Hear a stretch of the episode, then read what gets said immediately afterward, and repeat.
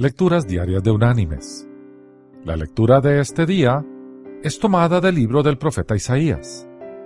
Allí vamos a leer del capítulo 43, el versículo 19, que dice, He aquí que yo hago cosa nueva, pronto saldrá a luz. ¿No la conoceréis? Otra vez abriré camino en el desierto y ríos en la tierra estéril y la reflexión de hoy se llama Anuncio clasificado. Cuenta un hombre la siguiente historia. En el periódico local de mi ciudad salió el siguiente anuncio clasificado. ¿Existe algún lugar en el que podamos pedir prestado a un niñito de tres o cuatro años de edad para las fiestas de Navidad? Tenemos un lindo hogar y nos ocuparíamos muy bien de él devolviéndolo sano y salvo.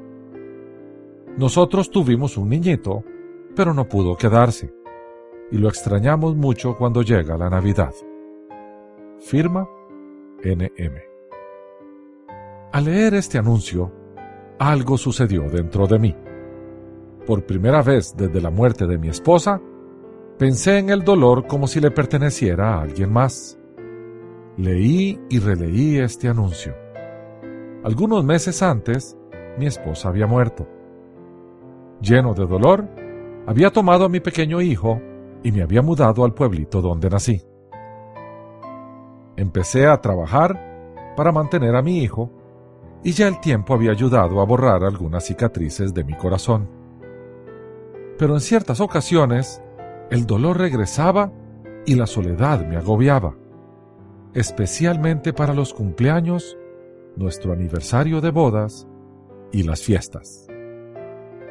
Esta Navidad en especial, el antiguo dolor había comenzado a revivir cuando mis ojos avistaron el anuncio en el periódico. Nosotros tuvimos un niñito, pero no pudo quedarse y lo extrañamos mucho. Yo también sabía lo que significaba el sentimiento de una pérdida, pero tenía a mi pequeño hijo sabía cuán triste podía ser el resplandor de la Navidad, a no ser que se refleje en los ojos de un niño. Respondí al anuncio. El remitente era una viuda que vivía con su madre. Había perdido a su adorado esposo y a su pequeño hijo el mismo año. Esa Navidad, mi hijo y yo compartimos un día alegre con la viuda y su madre. Juntos, reencontramos una felicidad que dudábamos podía regresar. Pero lo mejor de todo eso fue que desde entonces he podido conservar esa alegría a través de los años y durante todas las navidades. La mujer que escribió esa carta, meses después, se convirtió en mi esposa. Mis queridos hermanos y amigos, no podemos perder nuestra capacidad de sorpresa con las cosas que hace nuestro Señor cuando vienen eventos tristes a nuestra vida y pensamos que vamos cuesta abajo, el Eterno, que todo lo sabe y todo lo ve, ya tiene los eventos listos para que se cumpla su propósito en nosotros.